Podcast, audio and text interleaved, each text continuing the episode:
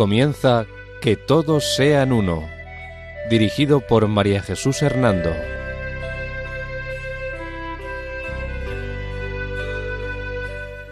Buenas tardes, queridos oyentes de Radio María. Un domingo más, bajo la protección de María, volvemos a estar con ustedes en este programa titulado Que todos sean uno.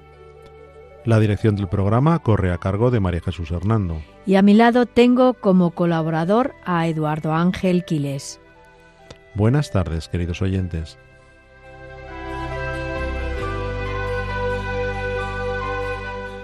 El sumario de nuestro programa es el siguiente. Visión general de las iglesias reformadas que surgen a raíz de la reforma de Lutero. Ulrico Zuinglio y su nuevo luteranismo. Juan Calvino y el calvinismo. John Knox y el presbiteranismo. Tomás Munser y el anabaptismo. Juan Wesley y el metodismo. John Smith y los bautistas. Visión general del anglicanismo que surge en Inglaterra. Noticias interreligiosas y ecuménicas.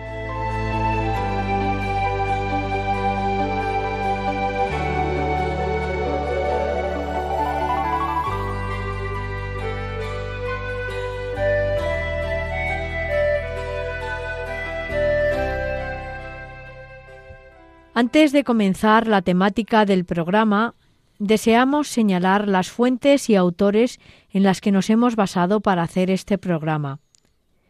García Hernando, Bosch, Congar, García Villoslada y Sherlock, Moyes, Ruxman, Sánchez Vaquero, Taylor, Walker, Vilmele, González Montes, Rodríguez y Valentini.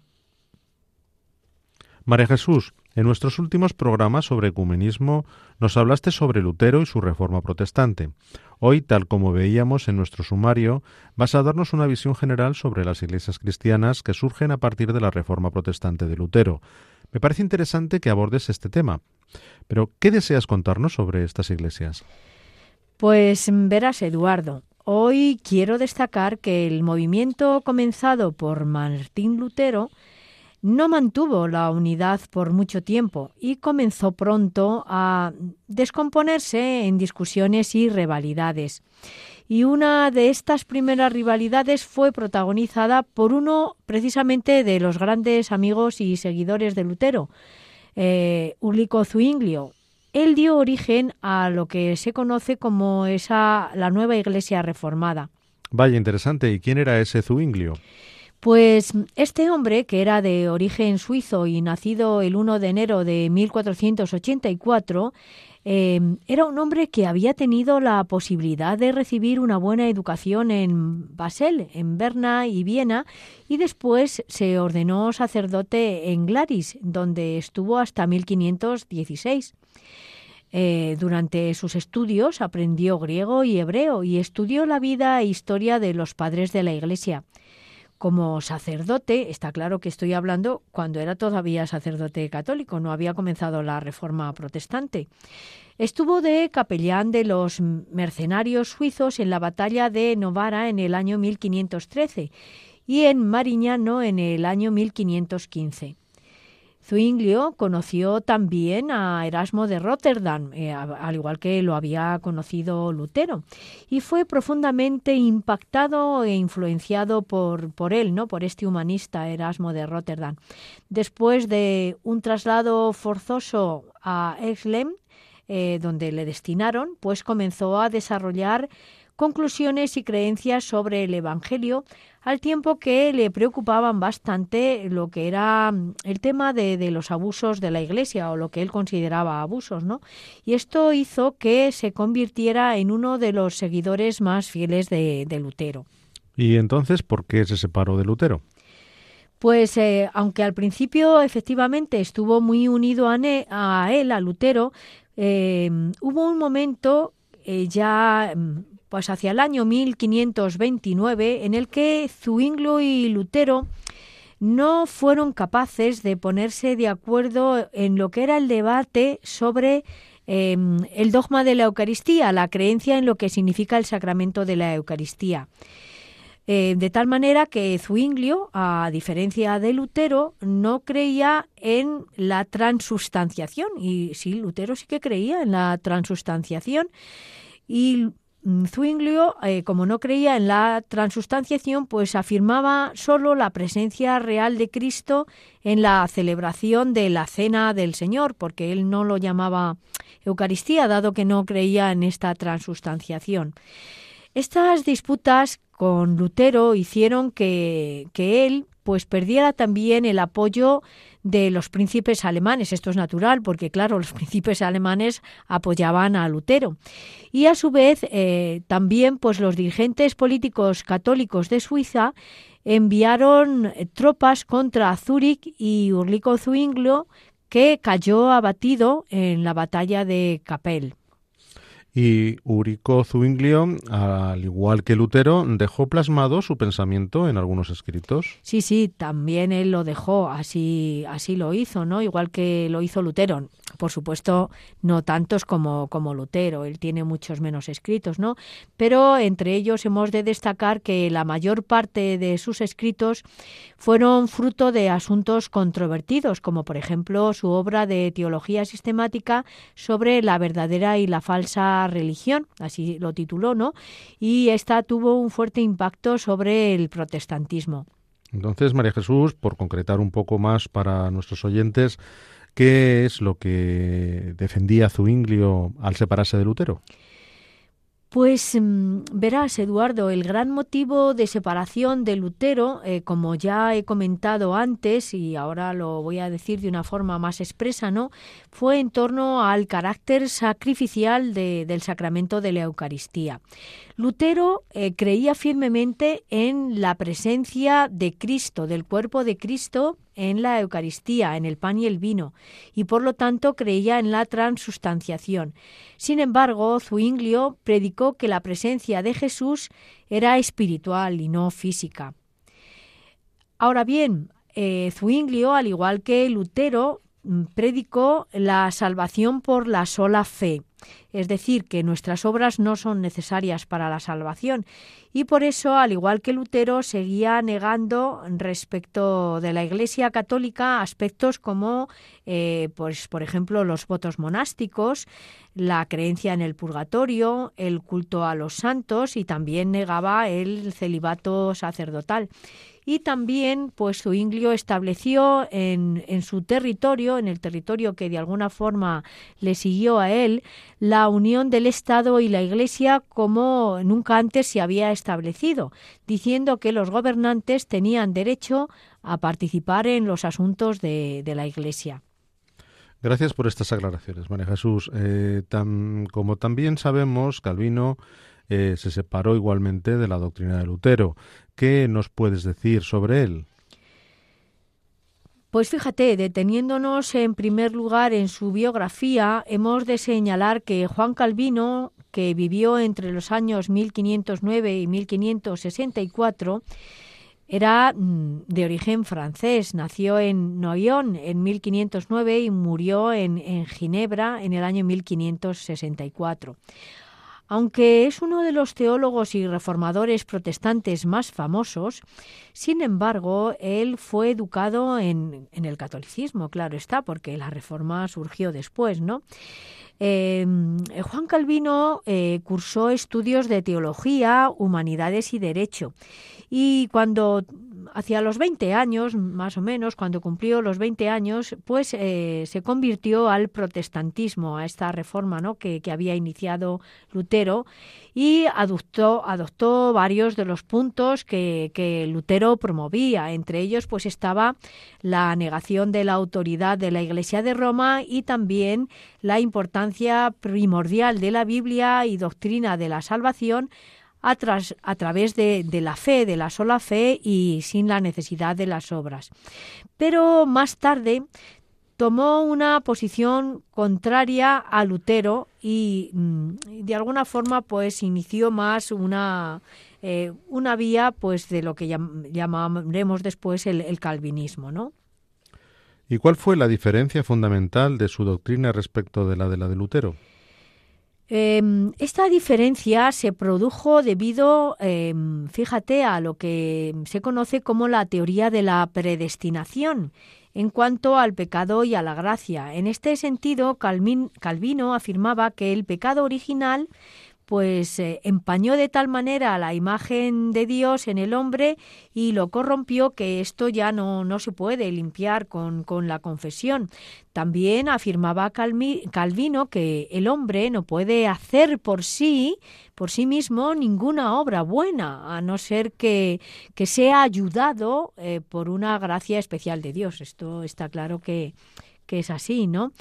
Y también afirmaba Calvino que esta gracia se da solo mm, en este sentido discrepa de la Iglesia Católica, mm, pues que Dios da solo su gracia a unos escogidos y predestinados a la salvación.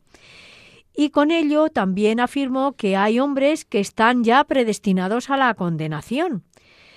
Pero, mm, no obstante, te estoy dando solamente ahora unos retazos sobre lo que era esta vida de Calvino y, su doctrina. La abordaremos de forma mucho más amplia más adelante, dedicando un programa solo a él. Y ahora, si te parece, pues vamos a hacer una pausa musical.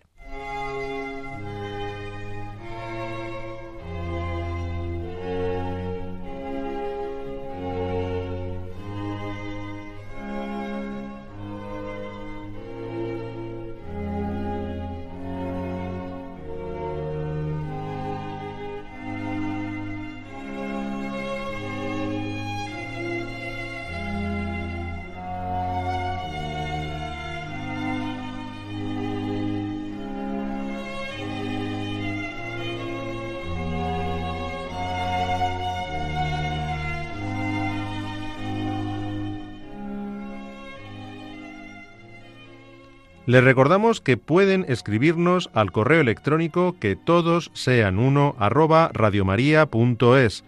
todo junto y con letra minúscula. Repetimos, que todos sean uno arroba radiomaria.es.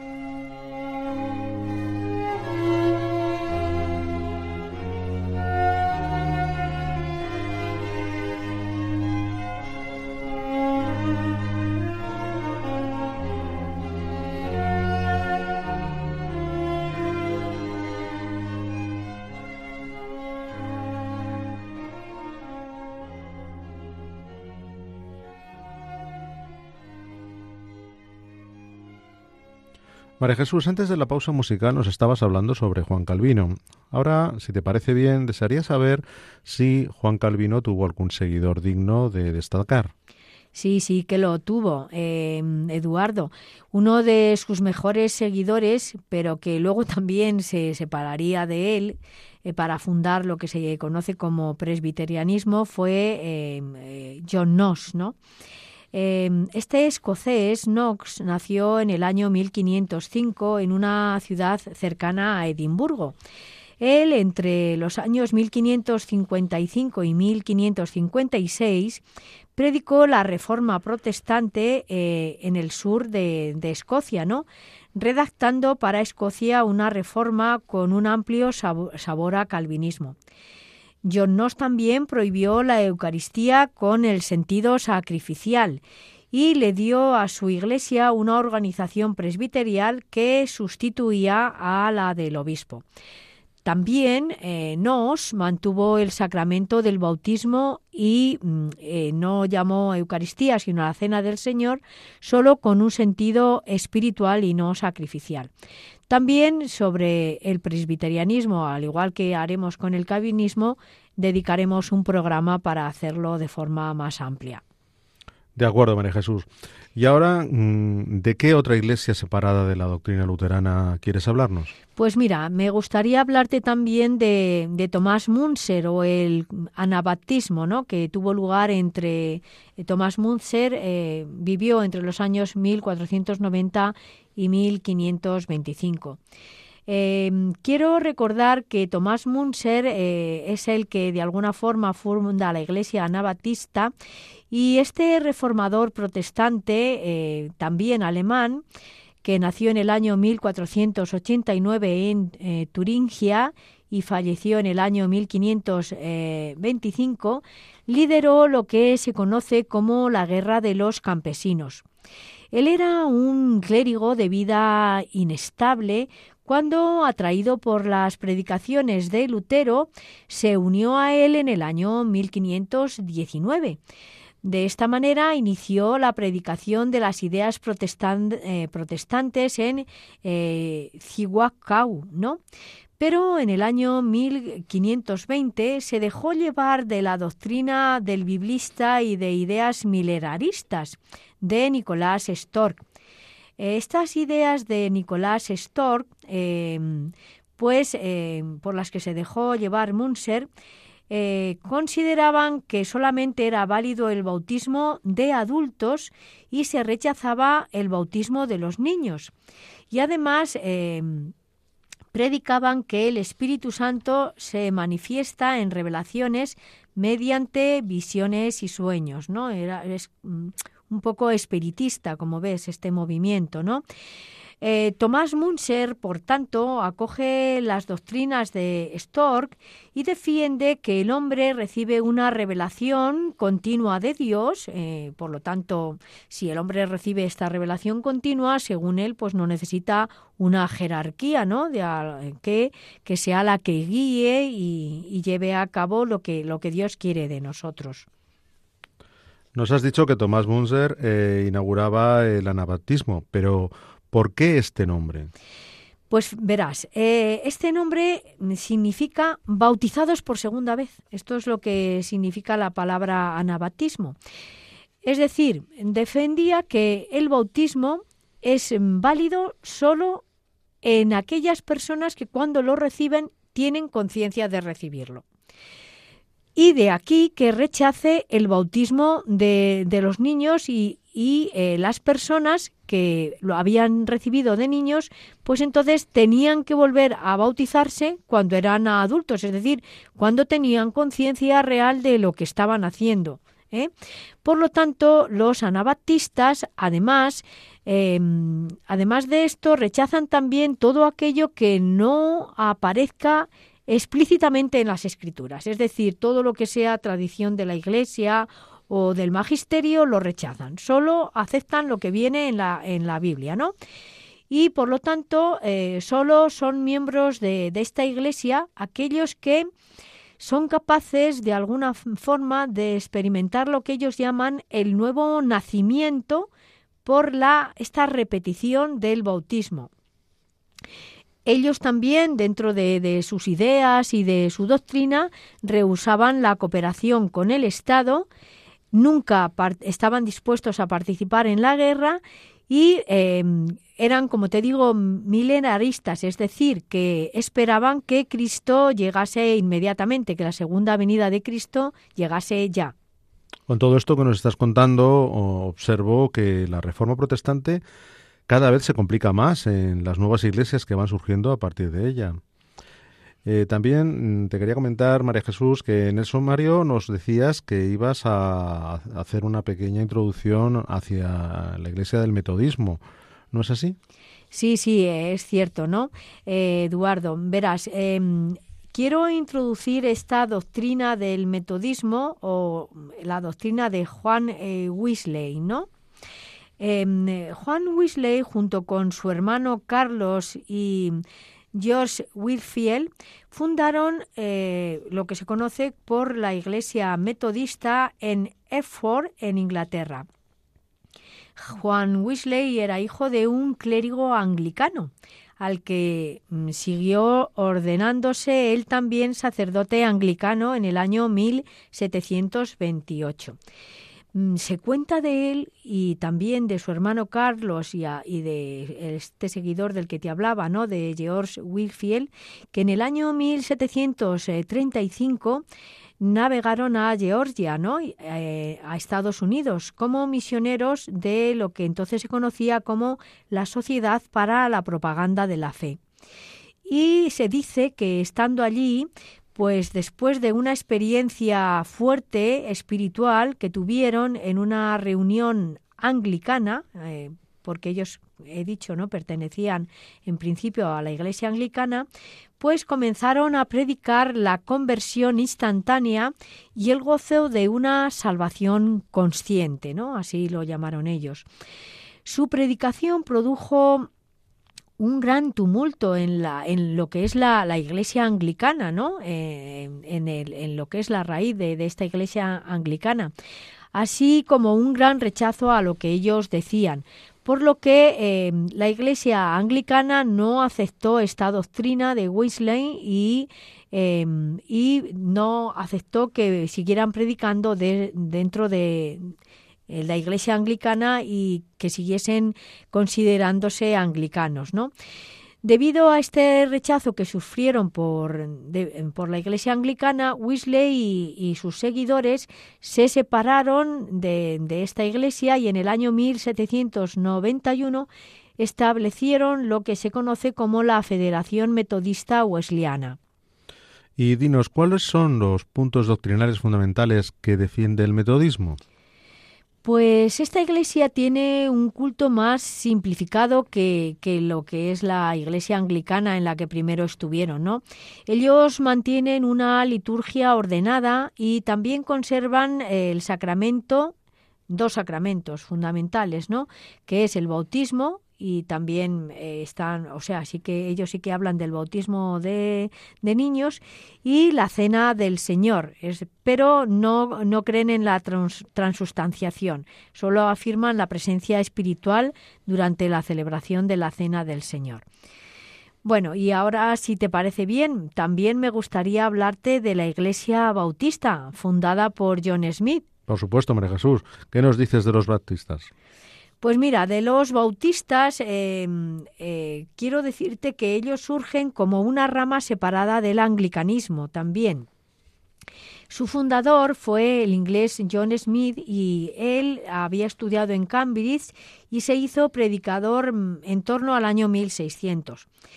En el año 1606, pues él decidió romper con, también con la Iglesia de Inglaterra, con la Iglesia anglicana, y unirse a los puritanos separatistas de Lincolnshire. Estas iglesias eran radicalmente calvinistas y también con bastantes aspectos de las iglesias congregacionistas que defendían la organización autónoma, autónoma de los fieles y la de bautizar solo a personas adultas mediante el rito de la inmersión. Y dinos, eh, habiéndose separado de la Iglesia anglicana, ¿le fue fácil mantener la doctrina de su Iglesia bautista en Inglaterra? Pues como puedes imaginar, no, no, les fue fácil, ¿no? Por eso decidió trasladarse a Holanda con sus seguidores en el año 1608. John Smith también ejerció una gran influencia sobre los llamados padres peregrinos, que era un grupo de religiosos ingleses formado a finales del siglo XVI que, estando descontentos con el ambiente político religioso de Inglaterra, decidió irse a Norteamérica, fundando allí lo que se conoce como la colonia de la Nueva Inglaterra.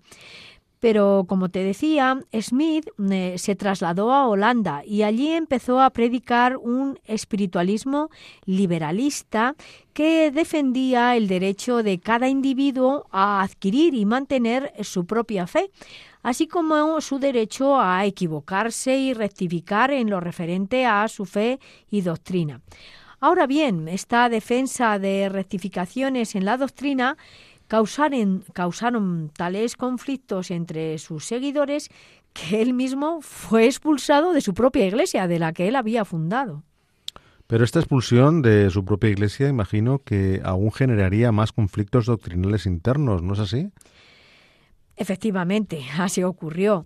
Y por ello existen diferentes tipos de iglesias bautistas. Entre ellas, unos em, pues creían en lo que es el, eh, la predestinación, otros em, pues creían que Cristo solo había muerto por los elegidos, otros creían que Jesucristo había muerto por todos, otros celebraban el sábado en vez del domingo. Y fíjate, además de todo ello, los bautistas, al igual que sus predecesores, los anabaptistas, eh, pues solo bautizaban a adultos. el bautismo no es para ellos un sacramento, sino un acto público de fe. Y la Santa Cena es un acto meramente simbólico, no es por lo tanto tampoco un sacramento.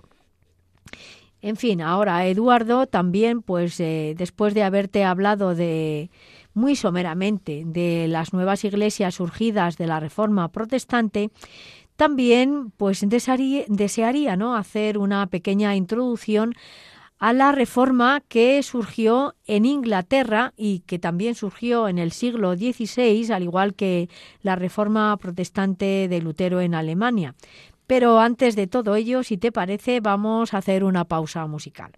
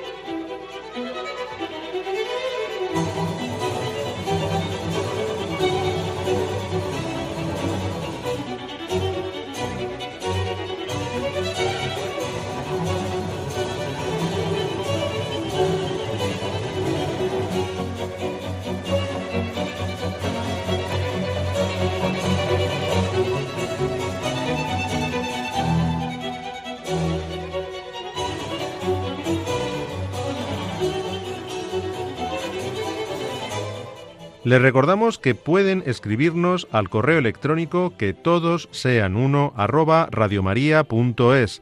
todo junto y con letra minúscula. Repetimos, que todos sean uno arroba radiomaria.es.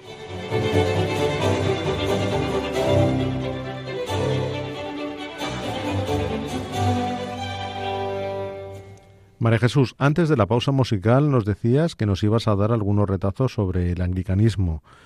Adelante. Pues, mm, como recordarás, el anglicanismo surge como consecuencia del divorcio de Enrique VIII, casado con la viuda de su hermano, Catalina de Aragón.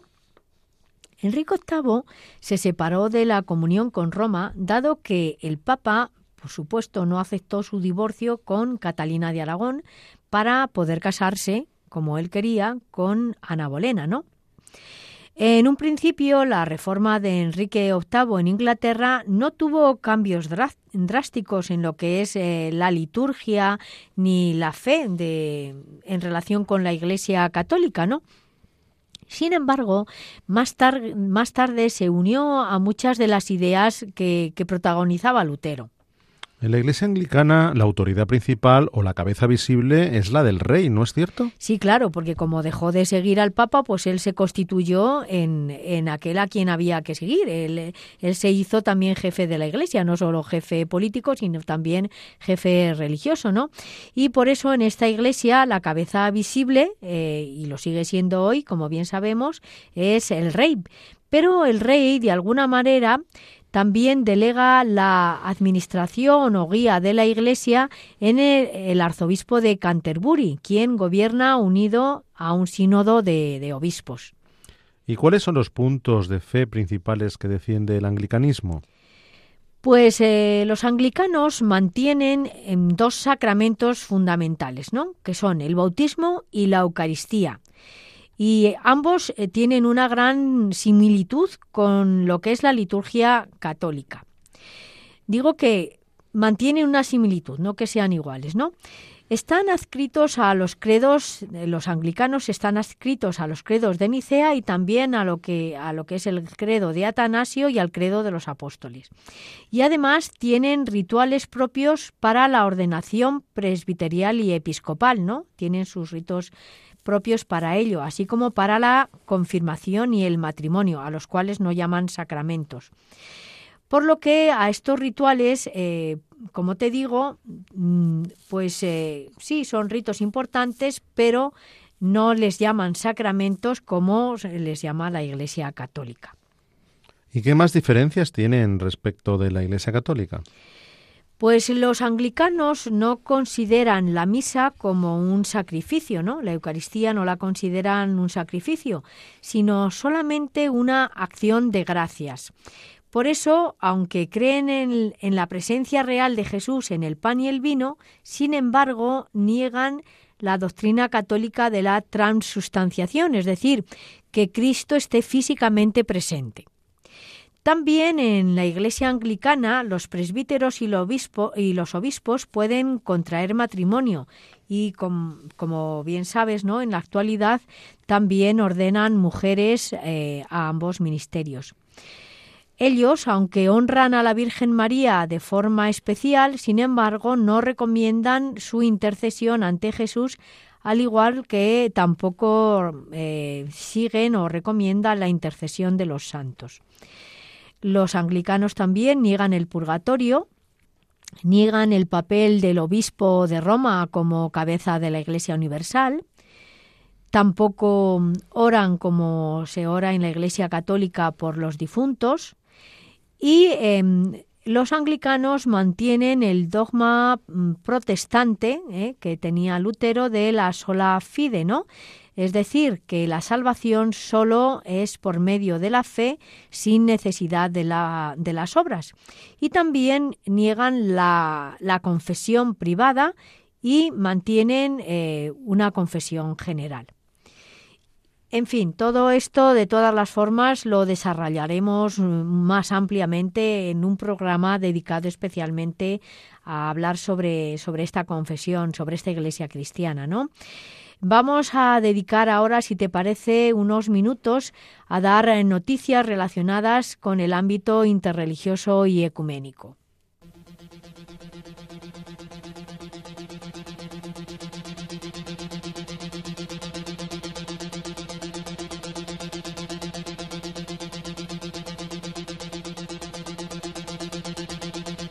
Noticias proporcionadas por Arcoforum. Proyecto Civitas para jóvenes interconfesionales. Hace unos meses, miembros de la asociación Arcoforum se desplazaron a Zadar, Croacia, para participar en proyectos eh, Civitas, es decir, en una formación Erasmus sobre cómo promover la ciudadanía activa y los valores europeos entre los jóvenes. El curso de formación estuvo coordinado por Udraga Prisma, eh, una asociación que trabaja con jóvenes en diferentes ciudades y regiones de Croacia y en él participaron 24 personas que trabajan con jóvenes de Croacia, Bélgica, Alemania, Francia, Holanda, Portugal, Italia y España. Tras la finalización con éxito del curso de formación, Udraga Prisma, en cooperación con sus socios, ha creado un conjunto de herramientas con métodos prometedores para ser utilizados por aquellas personas que trabajen con jóvenes o promuevan la ciudadanía activa. En el conjunto de herramientas titulado Non-Formal Approach to Foresting Active Citizen Among Youth, tiene como objetivo facilitar el trabajo de los jóvenes en la promoción de la ciudadanía activa. En un momento en el que nuestras sociedades europeas nunca han estado tan presionadas y polarizadas en un contexto de post-pandemia, crisis de Ucrania y cambio climático, es importante destacar el papel fundamental de la juventud en la construcción de un futuro mejor, dado que la participación política de los jóvenes en las estructuras políticas tradicionales está disminuyendo, pues creemos que promover los valores fundamentales de la Unión Europea entre los jóvenes y proporcionarles las herramientas necesarias para que se conviertan en ciudadanos activos es una prioridad eh, fundamental de la labor interreligiosa y ecuménica. El objetivo principal de, este movimiento Civitas era eh, mejorar y, y sigue siendo la calidad del trabajo asociativo y la promoción de la ciudadanía activa entre los jóvenes de las distintas asociaciones que participan en ello, ¿no? Haciendo hincapié en métodos pedagógicos no convencionales. Este proyecto Civitas, por tanto, se centró en tres puntos eh, importantes, como son el primero, mejorar el conocimiento de los trabajadores de las asociaciones sobre el funcionamiento de la Unión Europea y sus valores y derechos fundamentales. El, segundo proyecto eh, es mejorar los conocimientos, habilidades y competencias de los trabajadores comunitarios en relación la alfabetización mediática y la promoción del pensamiento eh, crítico. Y el tercer proyecto de este movimiento Civitas es permitir a los participantes intercambiar experiencias y métodos pedagógicos no convencionales relacionados con la promoción de la ciudad activa entre los jóvenes. Durante las diferentes sesiones, Civitas proporcionó información clara y precisa sobre el funcionamiento de las instituciones europeas y sus funciones, los valores fundamentales y su importancia. Los distintos participantes compartieron la idea de que un mejor conocimiento del funcionamiento de la Unión Europea, sus valores, objetivos y patrimonio cultural podría ayudar a los jóvenes a convertirse en ciudadanos más comprometidos.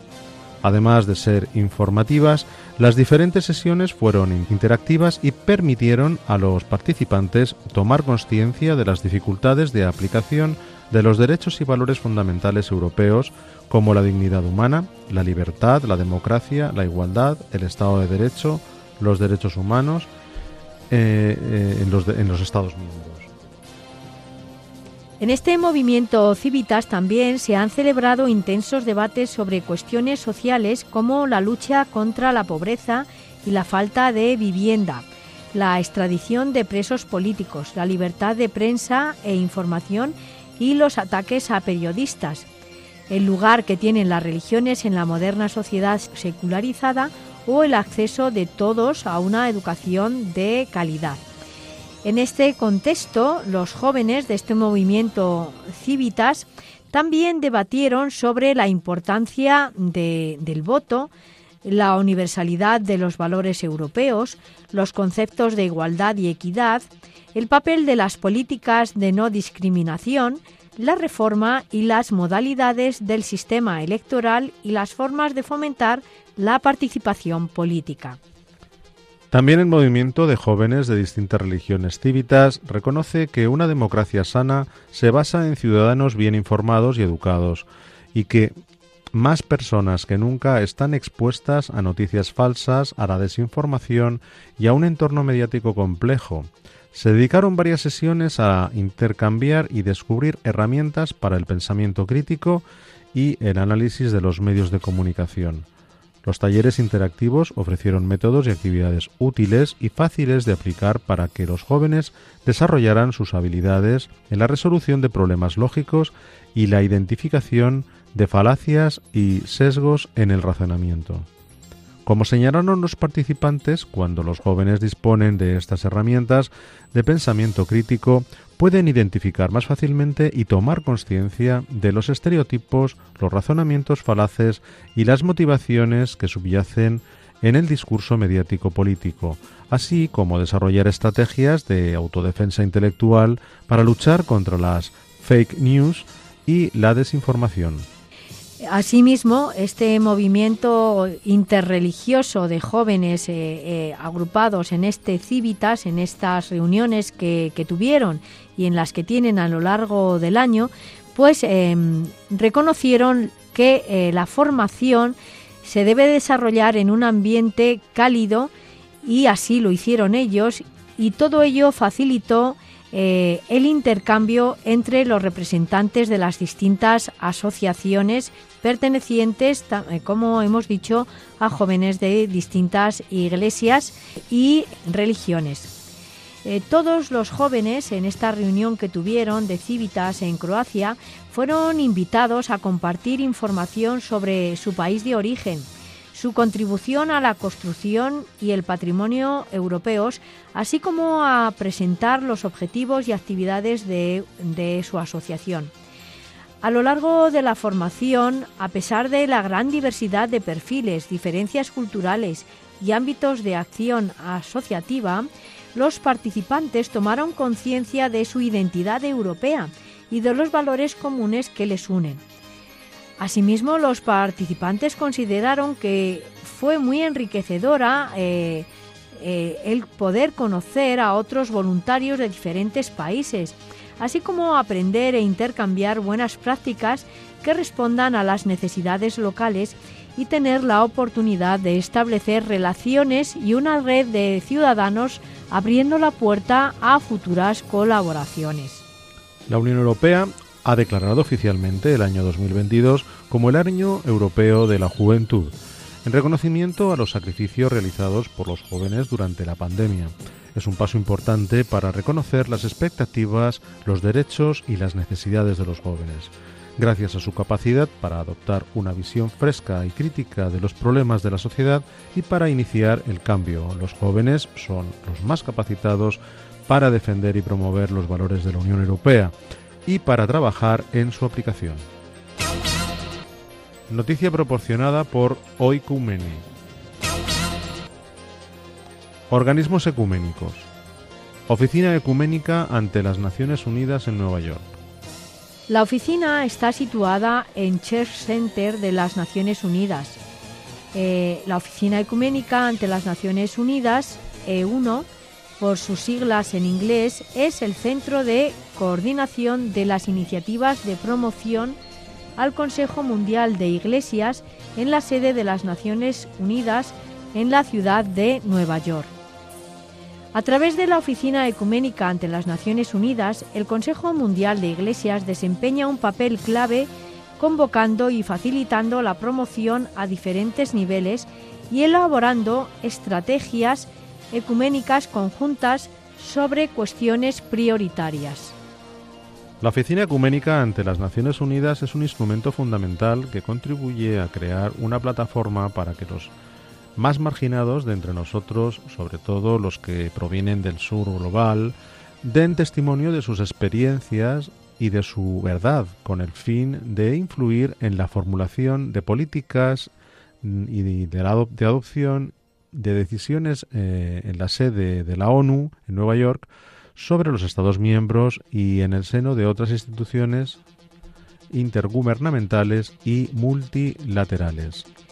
Al mantener un diálogo permanente y cooperar a nivel programático como organismos tales como el equipo de tareas interinstitucional de las Naciones Unidas sobre religión y desarrollo sostenible, el Fondo de las Naciones Unidas para la Infancia, UNICEF, y el Fondo de Población de las Naciones Unidas, FUNAP, y ONU Mujeres, nuestro objetivo es fortalecer y potenciar el discurso y la práctica de la ONU sobre cuestiones relacionadas con la paz y la seguridad, el desarrollo sostenible y los derechos humanos. Por medio de estas asociaciones dinámicas, la Oficina Ecuménica ante las Naciones Unidas sirve para reiterar el llamamiento a la acción de la comunidad ecuménica, promoviendo la construcción de la paz, la reconciliación, los derechos humanos, la resistencia práctica a la violencia y el desarrollo sostenible. El objetivo de la Oficina Ecuménica ante las Naciones Unidas es adaptar la voz profética y los valores del movimiento ecuménico en los distintos contextos multilaterales de las Naciones Unidas y articular esa voz en relación con los principios comunes de la Carta de las Naciones Unidas y del derecho internacional. Nos proponemos influir en la formulación de políticas y la adopción de decisiones en la sede de la ONU en Nueva York entre los Estados miembros y en el seno de otras instituciones intergubernamentales y multilaterales. Tenemos la esperanza de que a través de la colaboración ecuménica y con espíritu ecuménico podamos ampliar la capacidad de promoción de nuestras iglesias miembro y organismos y también entrelazar con momentos de promoción importantes en los que las voces del movimiento ecuménico puedan influenciar el discurso global sobre las cuestiones más cruciales de la justicia y la paz en nuestro mundo actual.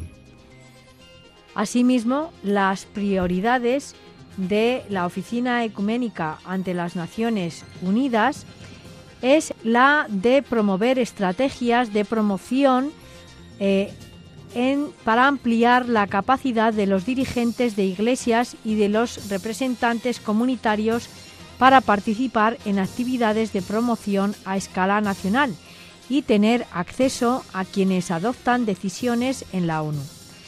Gracias a las relaciones de cooperación con los Estados miembros de la ONU, esta oficina ecuménica ante las Naciones Unidas eh, se asegura cauces abiertos de comunicación y asimismo trabaja para identificar sinergias eh, estratégicas dentro del movimiento ecuménico con el fin de unir a actores y facilitar la promoción colectiva. Esta oficina ecuménica ante las Naciones Unidas también eh, garantiza que el Consejo Mundial de Iglesias esté representado activamente y ejerza una gran influencia en sus actividades prioritarias como son la paz y seguridad, el desarrollo sostenible y seguimiento de los Objetivos de Desarrollo Sostenible, ODS, em, la religión, violencia y el extremismo, todos los temas relacionados con esto, con religión, violencia y extremismo. También eh, tratar los temas de justicia y género, tratar los temas de derechos de los pueblos indígenas. El Consejo Mundial de Iglesias insta a todas las iglesias miembros y asociados ecuménicos de todo el mundo a que presten a la emergencia climática la atención prioritaria que merece una crisis de dimensiones tan amplias y sin precedentes, tanto de palabra como de hecho, y así que amplíen sus esfuerzos. Exigir la acción necesaria por parte de sus respectivos gobiernos dentro del plazo necesario para limitar el calentamiento global a 1,5 grados centígrados y cumplir con las responsabilidades históricas de las naciones y comunidades más pobres y vulnerables.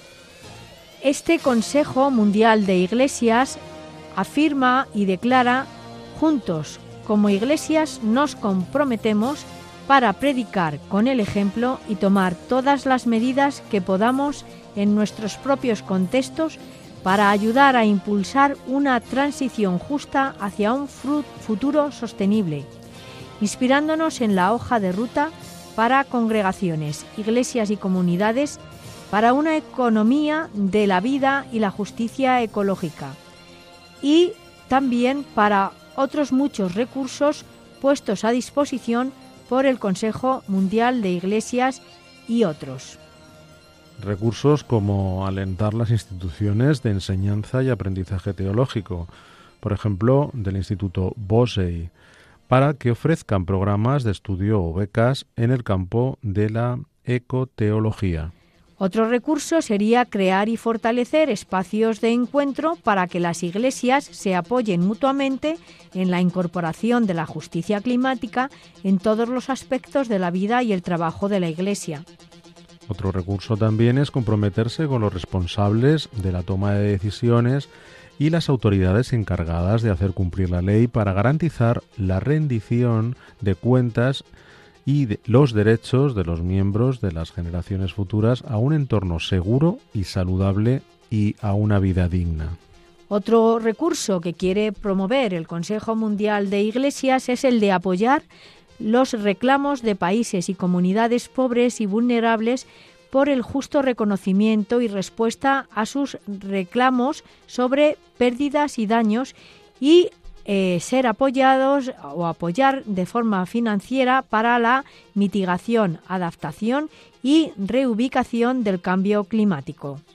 Otro recurso es desafiar los subsidios gubernamentales al sector de los combustibles fósiles y cualquier apoyo a la energía nuclear o prácticas agrícolas industriales insostenibles. Debemos trabajar en todos los niveles para promover el consumo ético, asegurar la desinversión y, en cambio, promover la inversión en aquellas iniciativas que beneficien la salud ecológica y el bienestar de la comunidad.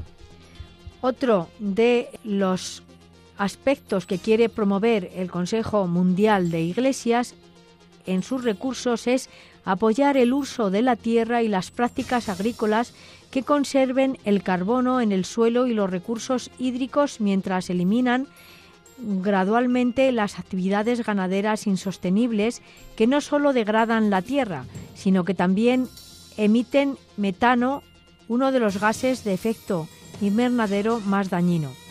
También este Consejo Mundial de Iglesias eh, se compromete a garantizar que el consumo de alimentos se base en la producción de alimentos climáticamente inteligente y en las prácticas de producción sostenible. Otro recurso es comprometerse con nuestros respectivos proveedores de servicios financieros, en consecuencia, en línea con la iniciativa de finanzas responsables con el clima, un imperativo moral hacia los niños.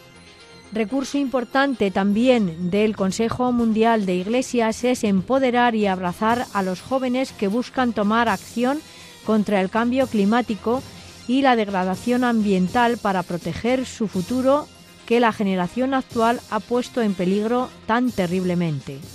Otro recurso es abogar por la regularización y vigilancia de productos químicos nocivos para el medio ambiente apoyar a los productores de alimentos a pequeña escala y comprar alimentos de origen local es otro de los recursos del Consejo Mundial de Iglesias, buscando evitar la pérdida y el desperdicio de alimentos en las prácticas de las mismas iglesias. Otro recurso es asegurar que la tierra, propiedad de la Iglesia, se gestione de manera sostenible recurso importante del Consejo Mundial de Iglesias es apoyar el papel de todas las confesiones y comunidades de iglesias, miembros y los líderes del Consejo Mundial de Iglesias, em, así como el Foro Político de Alto Nivel de las Naciones Unidas sobre el Desarrollo Sostenible y otros foros relevantes perdón, para atraer las voces de nuestra fe cristiana y la perspectiva de los más vulnerables para una transición justa y aumentar los esfuerzos de colaboración con otras tradiciones religiosas en la defensa local y global por la justicia climática y en acción por una transición justa.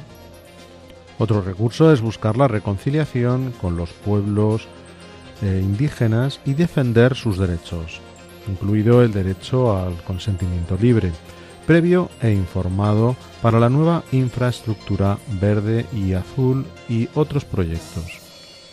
Por último, otro de los recursos que manifiesta el Consejo Mundial de Iglesias en sus respectivos contextos es em, ponerse de acuerdo con eh, las capacidades que se tienen para trabajar por salvaguardar los bosques, los humedales y las áreas silvestres, así como la protección de océanos y ríos y otros cuerpos de agua.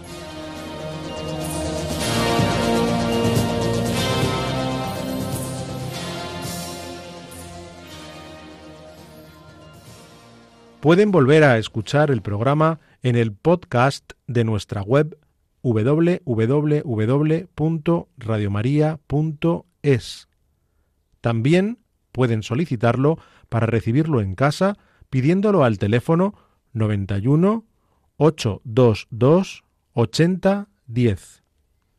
Asimismo, a través de la web www.radiomaria.es barra inclinada pedidos guion medio de guion medio programas o por correo electrónico a la siguiente dirección pedidos de programas arroba radiomaria.es escrito todo junto y con letra minúscula.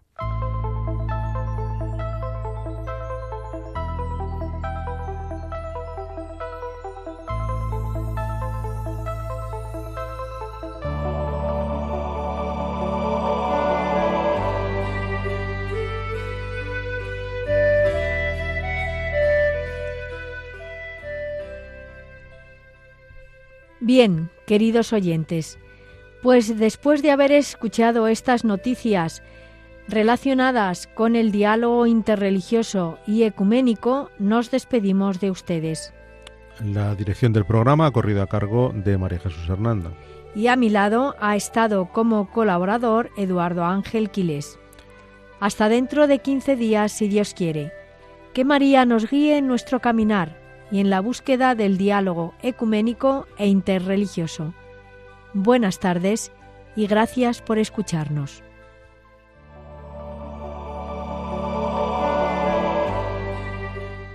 Han escuchado Que todos sean uno, un programa dirigido por María Jesús Hernando.